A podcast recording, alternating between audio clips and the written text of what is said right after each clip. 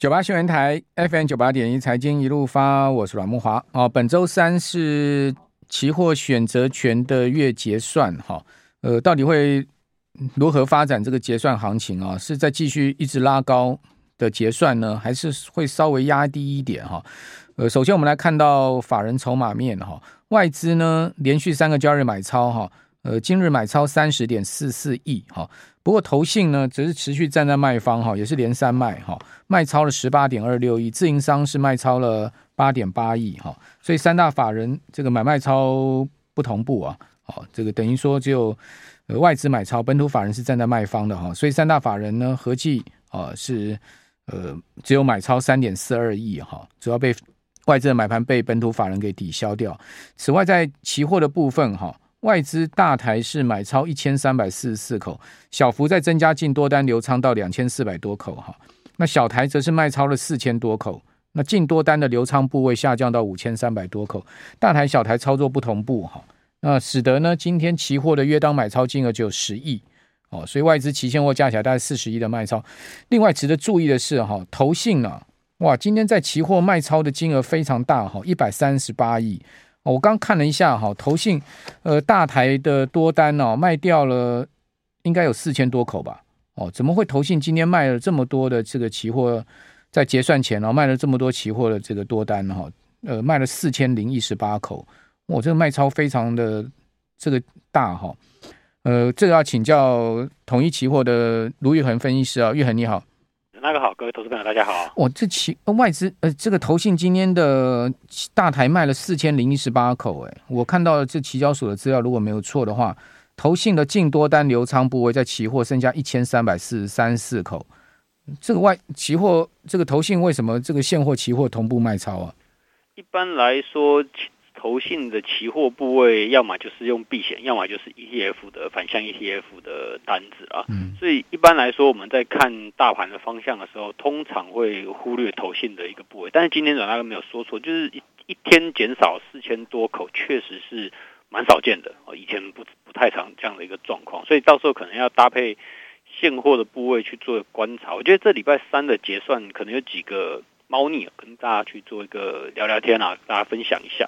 就是以往来说，其实说，嗯，在一个月结算是长红 K 的下一根，我们六月是一个长红 K，就是大多方获胜的一个结算 K 棒。通常下一根还会有一个新高点，所以在上个礼拜我如果上节目，我都会讲说，这礼拜其实是有高点可期的。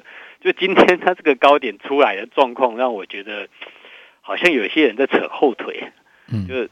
加权指数昙花一现呢，稍微越过一个高点之后就掉下来。那期货甚至是没有过高。那我们看盘后数据可以发现说，今天大台外资也加的并不多。虽然说它在夜盘的时候就已经买了不少，然后呃日盘的时候呢又在呃夜盘的时候卖了不少，日盘算是把夜盘把它清掉。所以这样看起来，外资在期货部位其实不算多，然后选择权的部位，外资跟自营商的部位也不算多。所以将是造成说，这个礼拜三到底还能不能够拉高结算？我觉得没有像之前的这么的这么这么明显，就是在筹码方面上面看起来，呃，有一些人在扯后腿，而并没有很想要去把这个行情都把它推高去做一个结算。当然，我想这也是因为说，呃，最近也是美股的财报，那国际股市这边可能会有比较大的一些状况，然后再就是美联储的一个升息，我们。之前在上个礼拜 CPI 公布是三个 percent 的时候，其实大家很高兴哦，就是觉得说，呃，这是七月的升息，虽然说七月大家是觉得笃定升了，可是可能就最后一次了。对，今年应该就不升了。嗯，可是现在这样看起来，我觉得这样子的预判有一点点的过度乐观。虽然到目前为止，嗯、呃，我们看 CME 的这个 Fed Watch 用利率期货推估的，他还是觉得市场还是觉得今年应该就升七月这个最后一次。可是为什么会觉得它有一点点过度乐观？就是其实美联储这边有一个 CPI 的预测，就是他们克里夫兰这个联储的 CPI 预测。对，那他从去年的七月开始预测到现在，他每一次都比呃，就是几乎都可以抓到 CPI 的一个下降的状况。就是 CPI 从去年六月到今年六月，每一个月都下降了。对，但是呢，到七月的时候，这个 CPI 开始往上走了。也就是说，在八月十号公布七月的 CPI 的时候，有可能是结束了连续一年的，因为没有那个基期的蜜月期了。对，这个基期的蜜月期刚好就在我们六月份是最高的时候。然后大家有没有看到最近油价又开始往上升，好像蠢动这样子的状况？所以如果说八月这个数字公布出来之后呢，那联总会九月升再升一次息，或甚至说之后还有没有更多的升息，可能就不是那么的意外。那就要看联总会能不能容忍这个 CPI 往上小幅弹升嘛。对，但是我觉得至少说他弹也不会弹太多了，弹是应该不会弹太多，我觉得可能还是三趴多，三趴多，三点一、三点二这样子，对不对？对，但是呢，这样子就会变成说，嗯，联储会到底还要不要升这件事情就变不确定了。嗯。原本大家很笃定说，哎，如果 CPI 一直降到三，那个下一次如果有出现在三以下，那可能今年就不会再升息，这就是最后一次。但是如果说接下来 CPI 是会反扑的，那这样子联准会到底要升不升，就很大于取决于他们官员的鹰派还鸽派的一个看法。啊，当然说，虽然最近英王刚退休，但是他们也是鹰派，我觉得在联准会里面看起来还是稍微占优势一点点。所以我觉得，也许可能还是要升两次。现在市场有一点点的过度乐观，这样不就算升两次，也就七月升，九月再一次就结束了。对，但是这样会开启一个新的问题，就是大家原本的习惯是这样子，就是升息循环升升到顶之后可能停止，然后呢，接下来转转成降息循环。但是如果说开始接下来变成了像他们在抗通膨的时候会跟着通膨调上调下的话，那这样子它的。呃，判断的依据就不是这样子。我觉得，哎，升息已经不会再升了，它已经没有这样子所谓一个终点的概念，反而它是跟着通膨上上下下。那这样子对市场来讲，就会是一个蛮大的一个不确定性。不过，因为今年其实也是一路升嘛，除了六月跳过以外嘛。对。哦，那去年从三月也是一路升嘛，股市从去年十月以来一路涨嘛。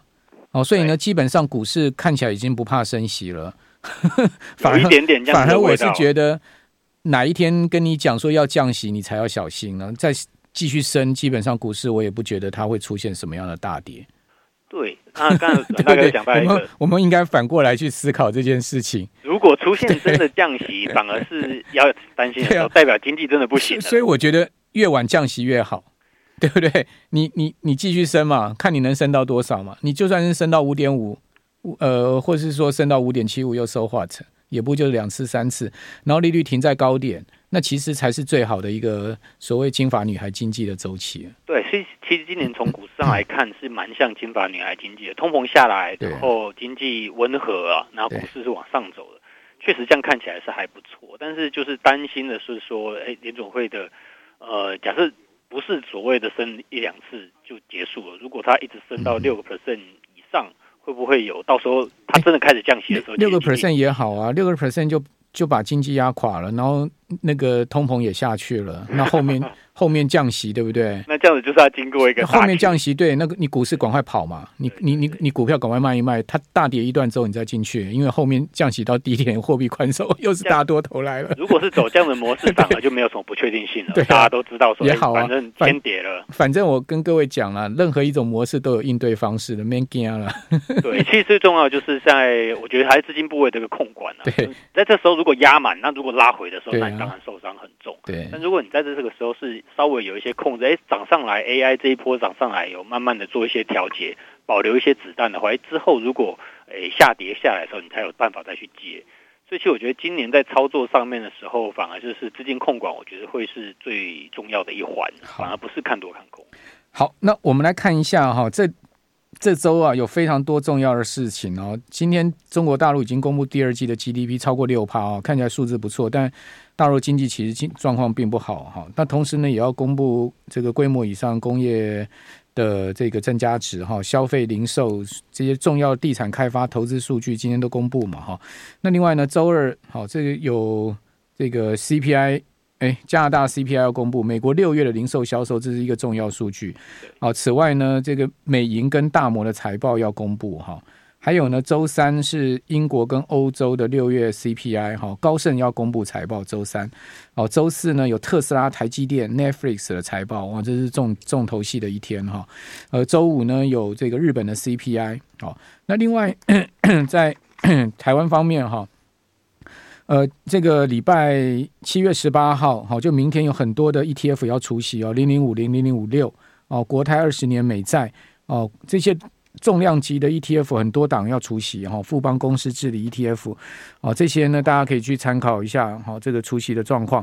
那另外七月二十号有外销订单，中经院要发布呃今年第三季的 GDP 的预测哈，呃，以及呢法说会蛮多公司，这等一下我们下一段再来跟各位报告。九八新闻台 FM 九八点一财经一路发，我是阮慕华。这礼拜法说会当然最重要，七月二十号台积电哈，这个第二季的法人说明会重头戏哈。那同时呢，七月二十五号有力成啊，同一天有智源，还有超丰哦，还有这个旺宏哇，这也都是重量级公司哈。呃，另外七月二十六号有星星有达，好，也都是这个大家必须要关注的这个法说哈。啊，还有联电，好，也是线上法说，也是第二季的法人说明会，所以七月二十六号也是很重要。好，二十八号有中磊，好，那另外联发科是在二十八号同天，好，也是呃第二季的法人说明会。那世界是八月一号，好，那群电呢是八月二号，研华也是八月二号，哈，那这些都是这个礼拜跟下礼拜哈，我们可以即将。看到的一些重量级公司的法说，先提醒大家。那另外在财科技财报的部分，哈，当然从那个美国的大银行公布完之后呢，哦，本周呢重量级打头阵就特斯拉嘛，哈，特斯拉跟台积电这个法说会同一天，哈，然后呃，接下来还有一些美国大的公司，哈，都是陆续这些科技公司陆续要公布财报，都会呃在特斯拉之后，像是。那个微软啊、苹果啦、亚马逊啊这些公司，哦，这些公司今年呢、是引领美国呃标准普尔五百指数、纳斯达克指数涨势哈、哦，最主要的个股哈、哦，就是说七档重量级的美国的科技股哈，苹果、微软、谷歌、亚马逊、辉达、特斯拉、Meta，您知道吗？今年以来他们的市值总计啊、哦，已经增了百分之六十了。这七家公司的市值加起来是十一兆美金啊，十一兆美金，七家公司啊、那标准普尔五百指数因这七家公司的上涨，今年涨了百分之十八哈。纳斯克指数涨幅更达到百分之这个三十五。那这七家公司的平均本益比达到四十四十倍诶，标准普尔五百指数的本益比才十五倍诶。那 Forward 未来十二个月的他们的盈利增长，这七家公司是百分之十九。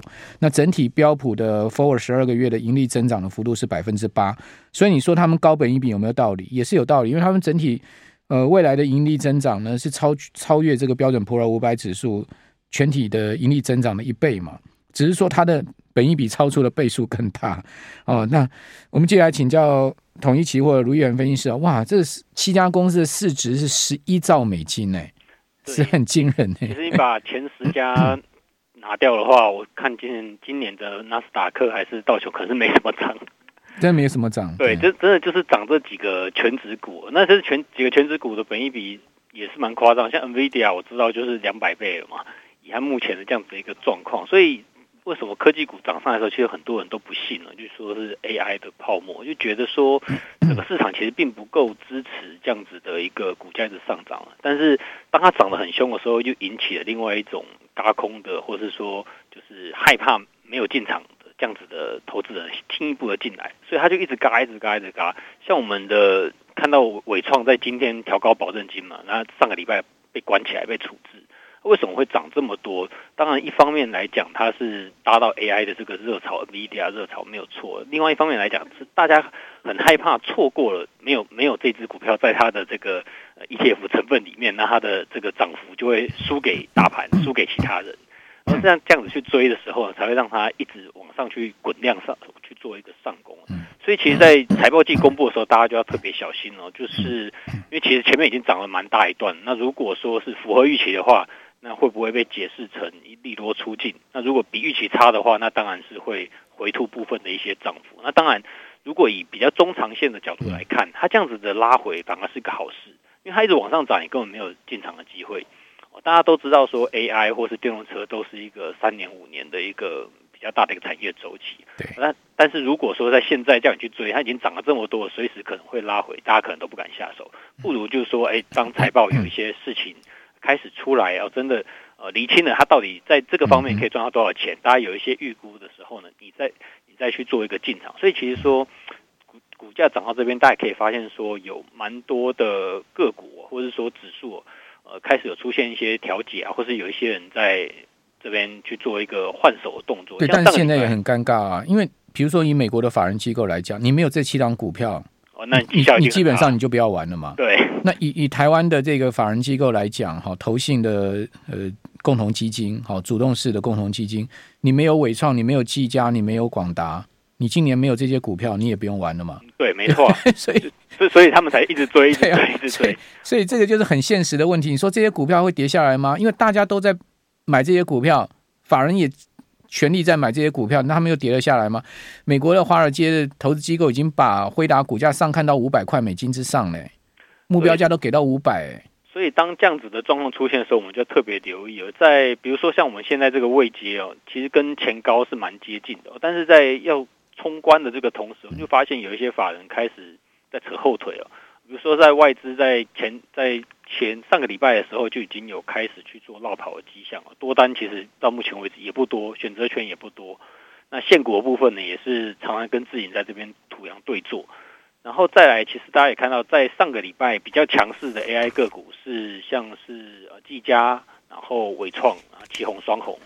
新兴这些的，但是在这礼拜全部换人了，都换成了人保、宏基这种英业达，然后股价比较低的，然后之前呢涨幅没有像像这些前面几个标股已经涨了两三百块这么这么标的，所以这种时候变成是炒一些低基期类股轮动的时候，大家可能就要特别留意一下哦，这些个股上面有没有办法继续去做一个追进。